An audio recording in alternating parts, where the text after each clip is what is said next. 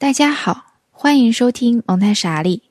蒙太傻利是小黄鱼播客旗下的一档关于蒙台梭利理念、以孩子为中心的成人向闲话节目。我是某某，今天是第八期，也是第一季的倒数第二期。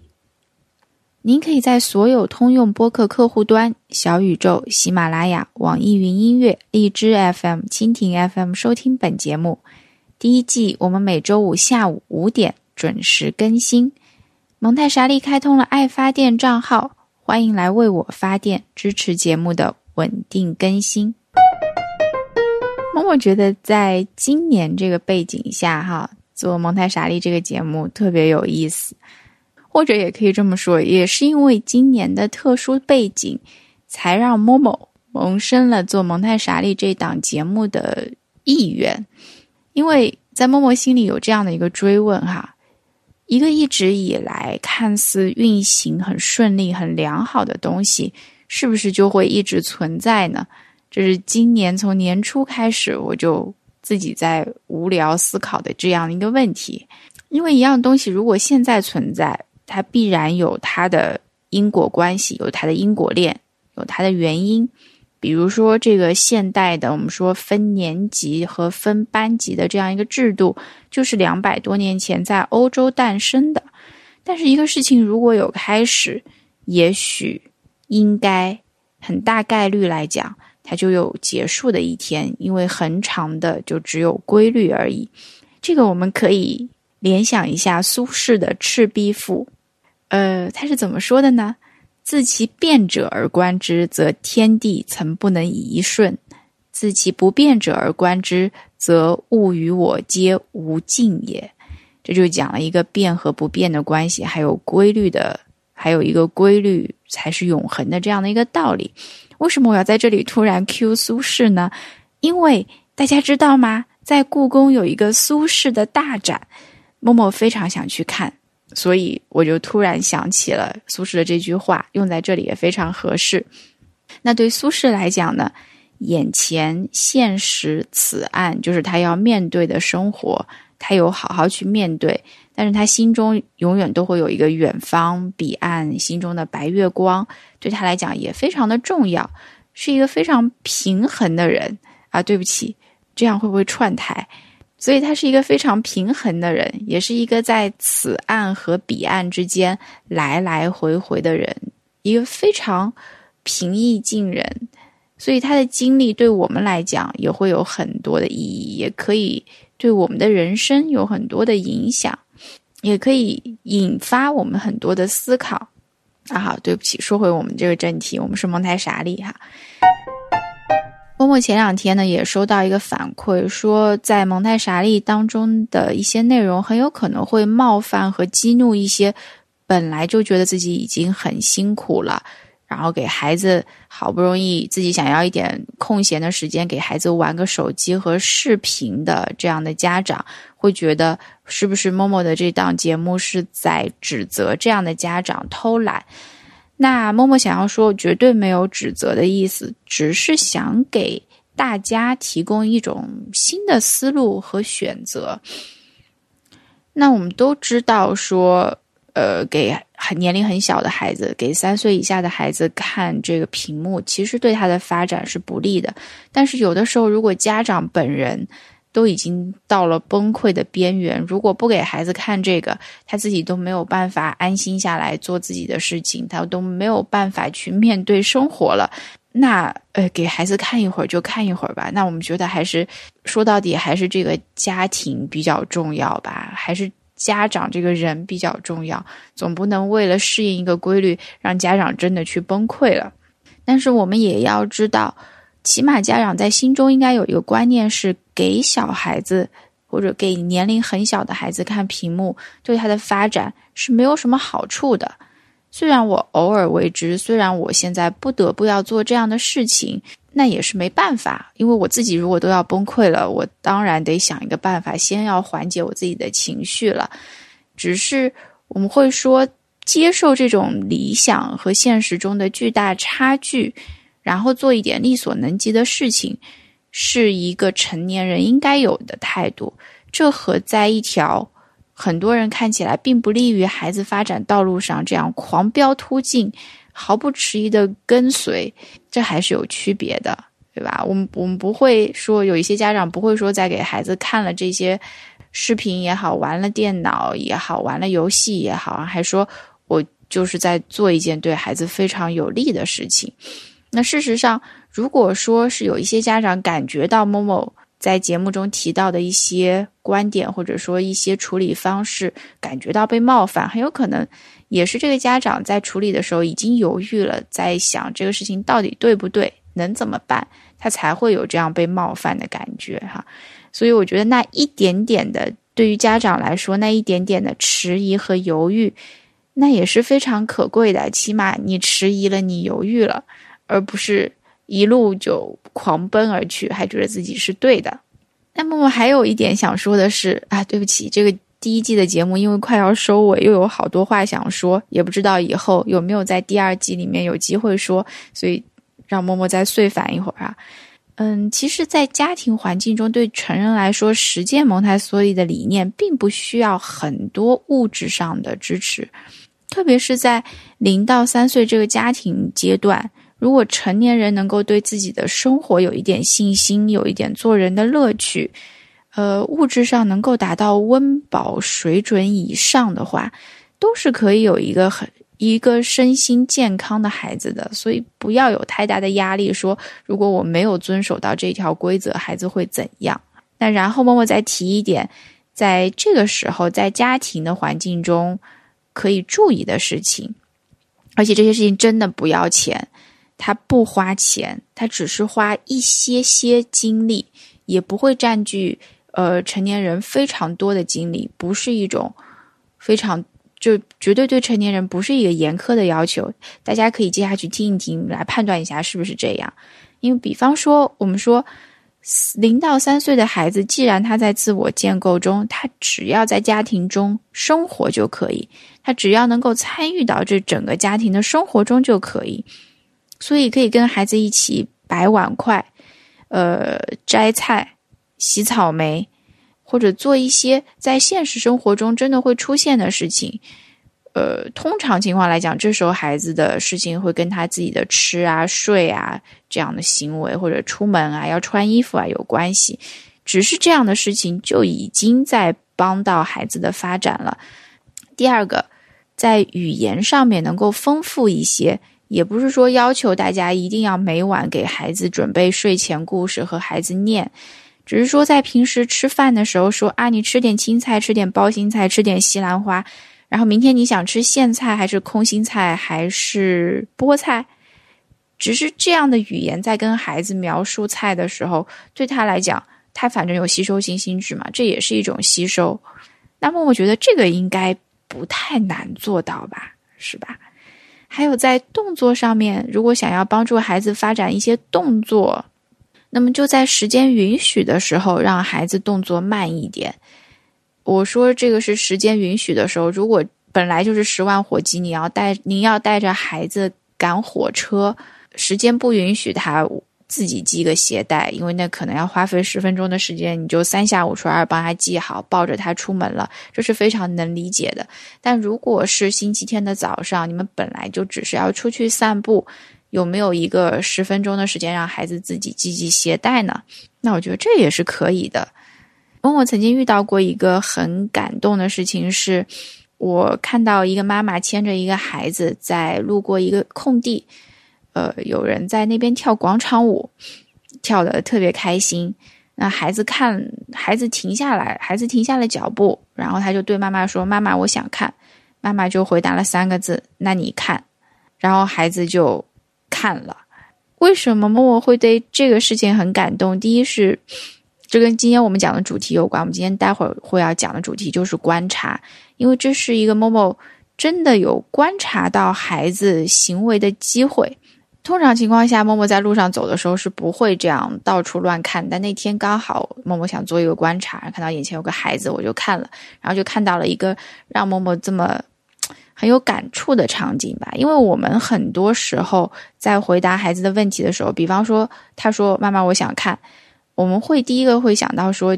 呃，这个事情是不是很花费我的时间？然后第二个事情就是他想看，万一他看看了之后又很想跳怎么办？然后第三点是，呃，我之后可能还有一些一些安排，我很担心到时候哄不走孩子。总之，在多重的这个假设的情况下。我们让我们很难直接说出“那你看”这三个字。我们可能会说的是啊，我们今天没有时间了，或者说啊，我们先去别的地方看看啊，或者你看前面有只小兔子，我们再去看一看。对不起，一般路上没有兔子。嗯，那比方说，你看前面，呃，有个游乐车，我们去看一看。总之，我们会把这个孩子的行为先往后设想三步，然后我们倒推回来，觉得说这个行为说不定是不行的。我们下意识的就想要说。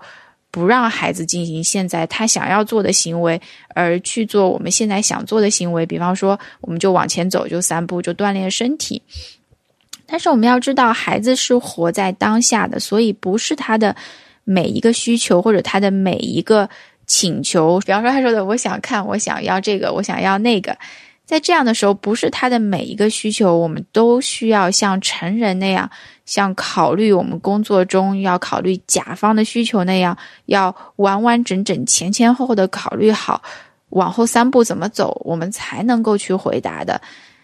一个简单的回答，也许就能够让彼此感到很舒服。那这个孩子最后到底看了多久的广场舞呢？他只看了不超过一分钟，他只看了三十秒钟，他就说。好了，走吧。然后两个人就拉着手，又很愉快的进行散步了。所以这对默默来讲是一个很想跟大家分享的，也是一个非常让我感动的事情。满足一个孩子就是这么简单。那再有一件大家在家里就可以做的事情，就是给孩子一些简单的选择。对于两到三岁的孩子来讲，呃，比方说你要问你早上是想吃香蕉啊，还是吃苹果啊？这个简单的问题也是有帮到孩子在做一个选择的，因为不管是多小年龄的孩子，他有选择才会觉得自己是一个独立的个体。就好像我们在超市里面选购物品的时候，多半是很自在的状态。但是如果说在超市里面时不时有一个导购在指导你购物，你这个时候就会觉得嗯很受拘束。那我们也要教会孩子在做选择的时候。要会承受选择带来的纠结和责任。我们上一期应该有说过，选择之前的这个思考是对人来讲是非常珍贵的过程。这种挣扎，我们想要孩子从很小的时候，从很小的选择开始就可以体验。从你早上要香蕉还是苹果开始体验，香蕉还是苹果只能选一样，这是非常郑重的一件事情。那孩子可能会说，因为他一旦进行了这个选择，他就丧失了今天吃香蕉的可能性，或者今天吃苹果的可能性。所以对他来讲，是一个他需要很郑重的去思考的事情。还有一个很推荐大家可以试一试的进行选择的机会，就是你让孩子选，请问你要早上吃一颗糖，下午吃两颗，还是早上吃两颗糖，下午吃一颗？只要你的问话方式是很正式的。这个小年龄的孩子也会非常认真的思考，并且告诉你他的答案，他到底是要哪一个？这个时候我们不是在戏弄孩子，我们确实是给了他一定的选择权的。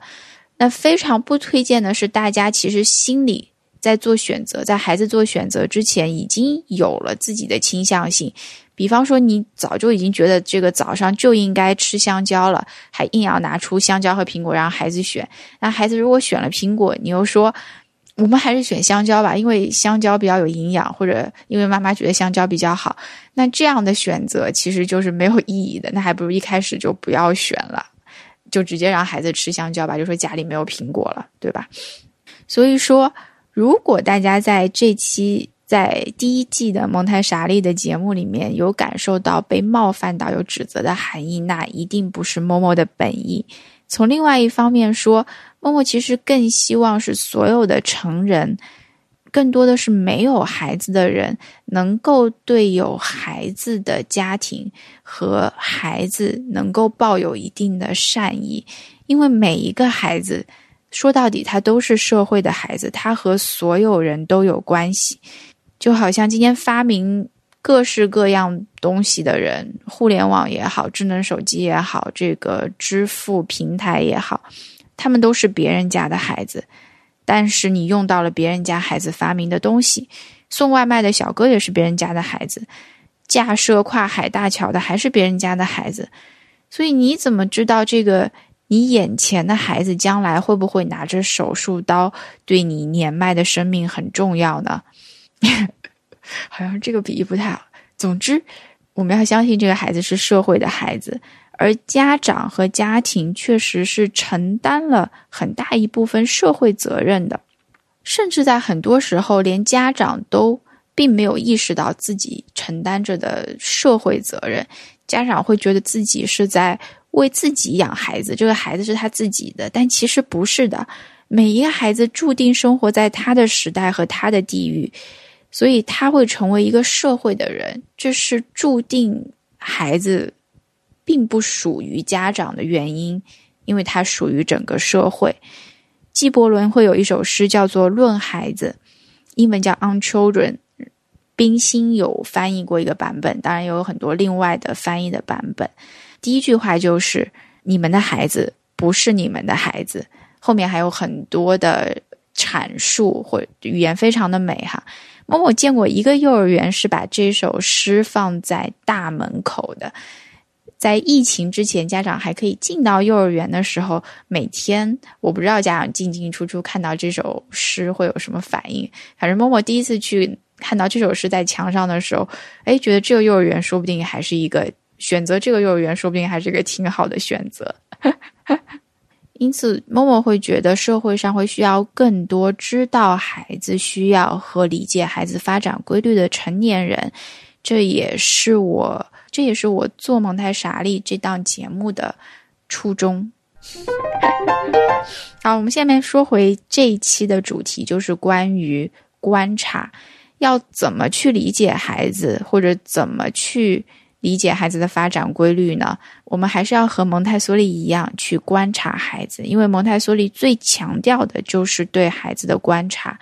越小年龄的孩子越需要这样的观察。在成人的世界里，观察敏锐的成人也是很占优势的。既然我们对成人都愿意花时间进行这样的观察，我们对孩子就更应该进行这样的观察了。我们这里说的观察是一种比较客观的、比较科学的观察，也可以说是一种在自然科学中非常常用的观察。不管是天文啊、物理啊、化学啊，都会需要一种你对现实的或者你对某个物体的观察吧。如果说成年人想要对孩子进行观察，首先你就得有意愿进行这种理性的探索和研究。这种观察不是一种。被爱蒙蔽了双眼之后，觉得自己家的孩子怎么看都可爱，觉得觉得就是跟天使一般的小朋友，不是这样的观察。因为这样的观察，其实我们就说，就跟热恋中的人去观察自己的对象一样，它没有什么意义。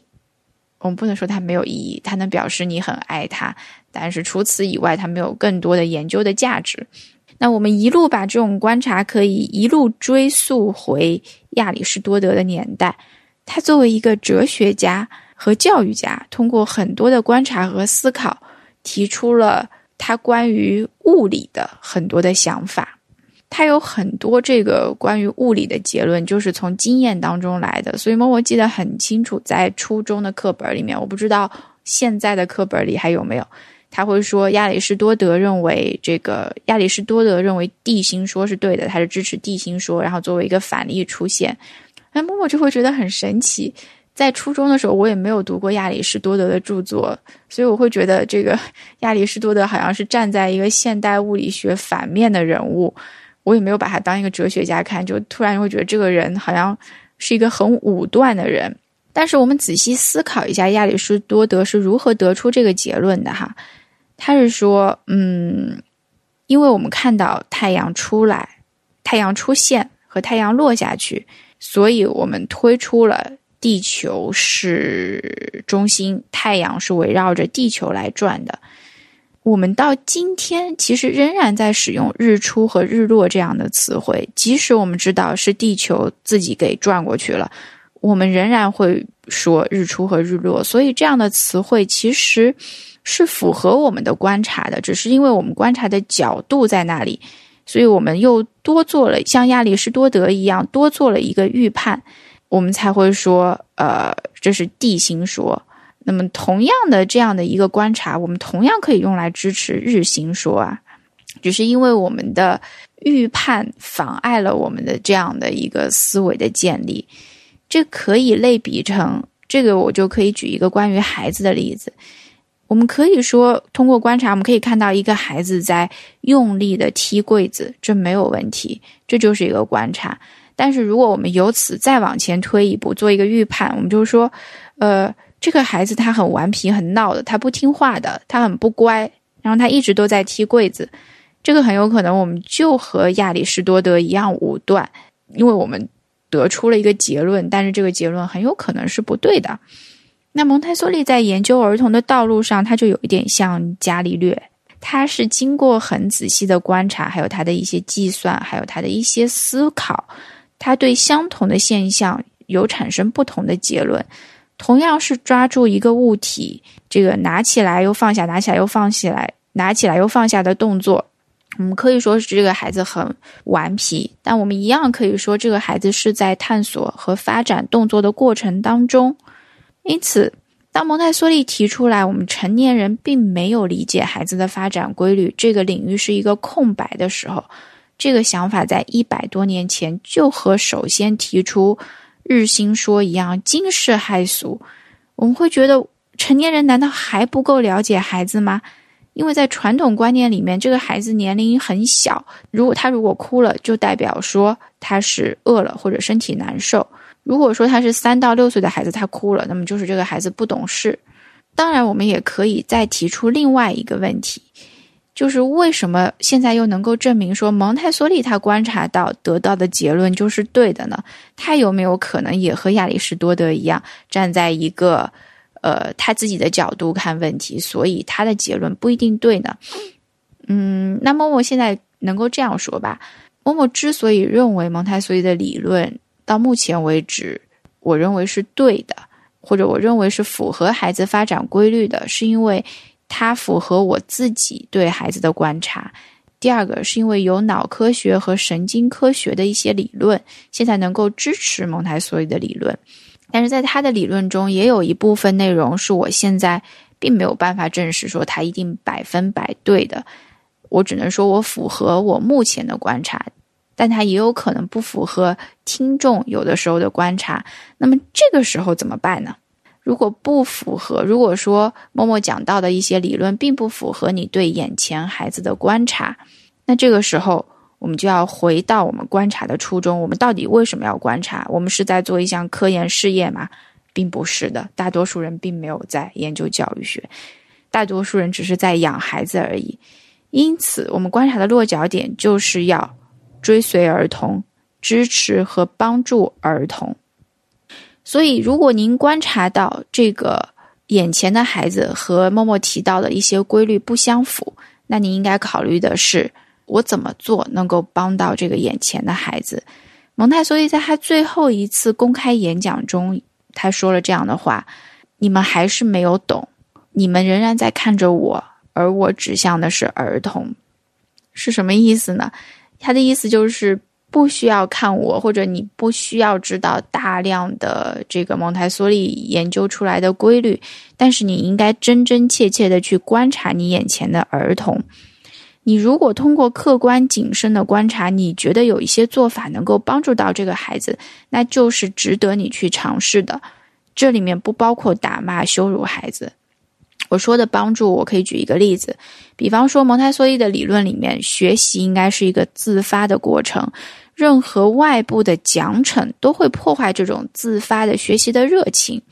但是我们也要知道，在现实生活中，有一部分孩子，他在一开始的时候还是需要奖励和一些适当的惩罚措施来推动他继续这个学习的历程的，不然他连这个门儿都可能入不了。那默默也会记得小的时候，比方说我去学英语兴趣班，我一开始是不愿意的。后来有一个老师，他给了我一本这个收集贴纸的册子，然后每一次听写全对都能够给我一张贴纸。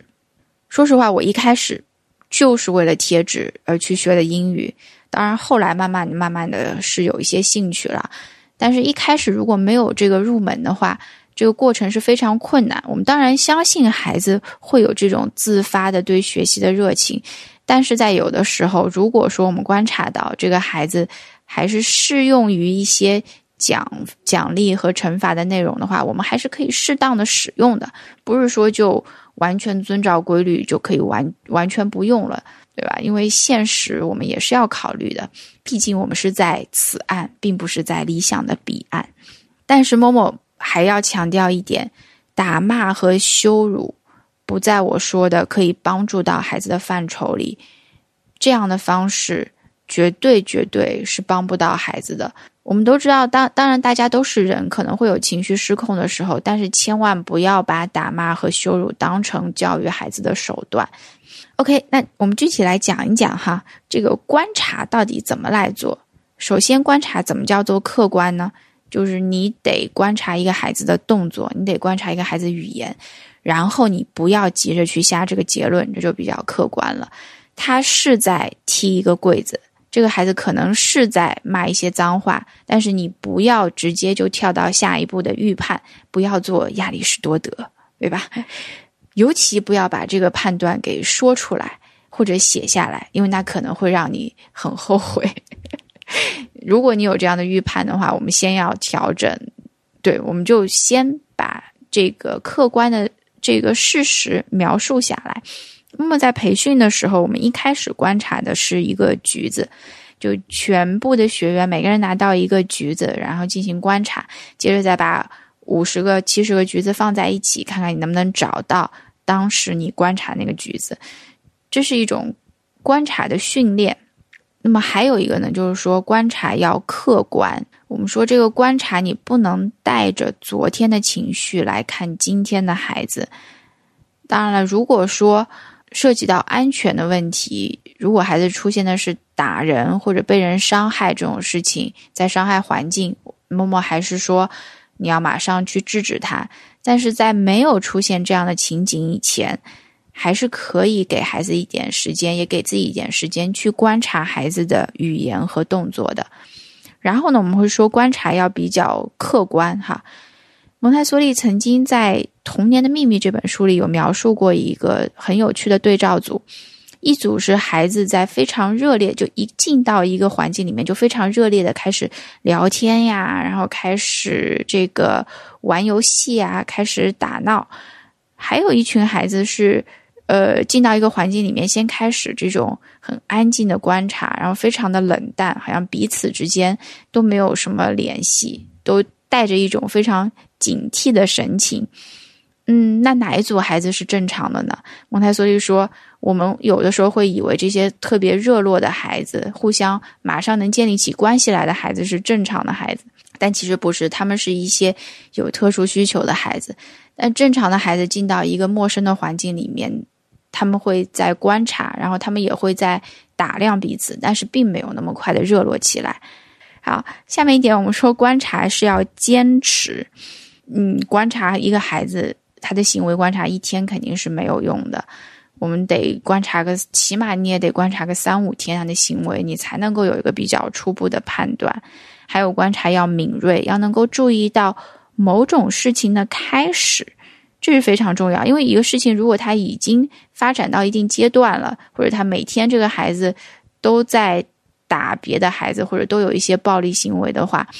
那我们会说他在前面一定会有很多次的开始，很多的细节是我们被我们忽略掉的。你看到一个孩子今天他路过教呃教室的图书角，他去翻了翻一本书，又放了回去，可能就翻了一下。第二天，你还是看到他拿着这本书翻了翻，那你就可以开始你的这个思考了，对吧？你通过两天的观察，你会发现他是对这本书里面的兴趣吗？他是对里面的文字有兴趣，还是对图画有兴趣，还是对里面的某种动物有兴趣？他为什么去这样连续两天去翻了这个书？然后你可以尝试和他做一些事情，做一些工作，来看看看他的兴趣点到底在哪里。这就是一种很敏锐的观察了。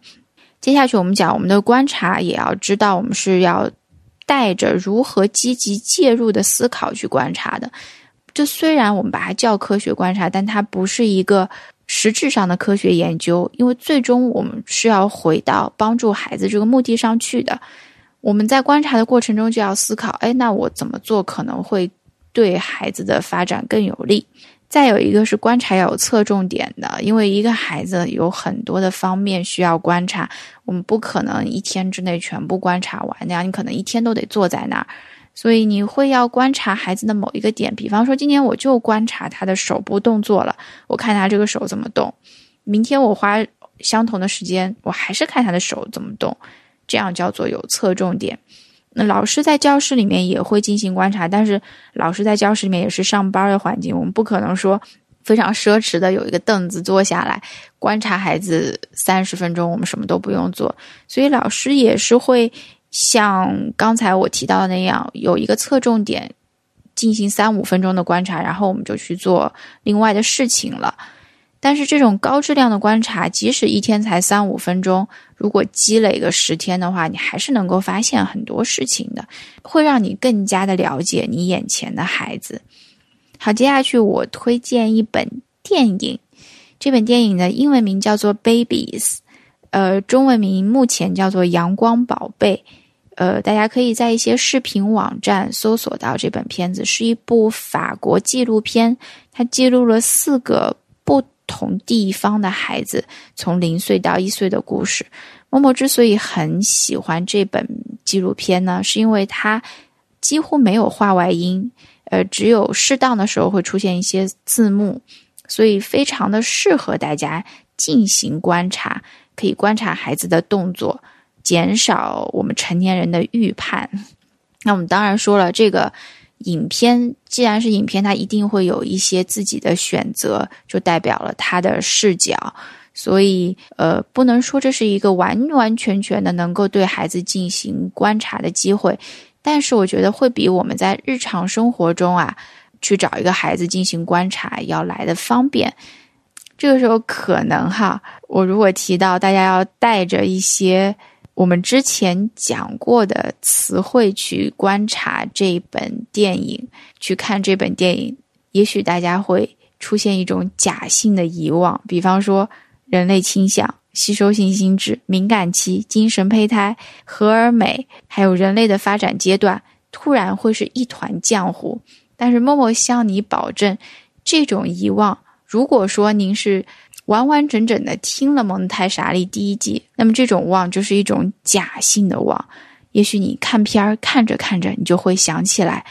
呃，默默之前讲过的那些内容了。而 这本片子比较长，会有八十分钟的时间，所以一下子看不完不要紧，因为它是一个片段一个片段片段式的纪录片，并没有很多情节上的发展的，大家可以。就某一个片段进行一个五分钟的观察，真的会发现很多很有意思的事情。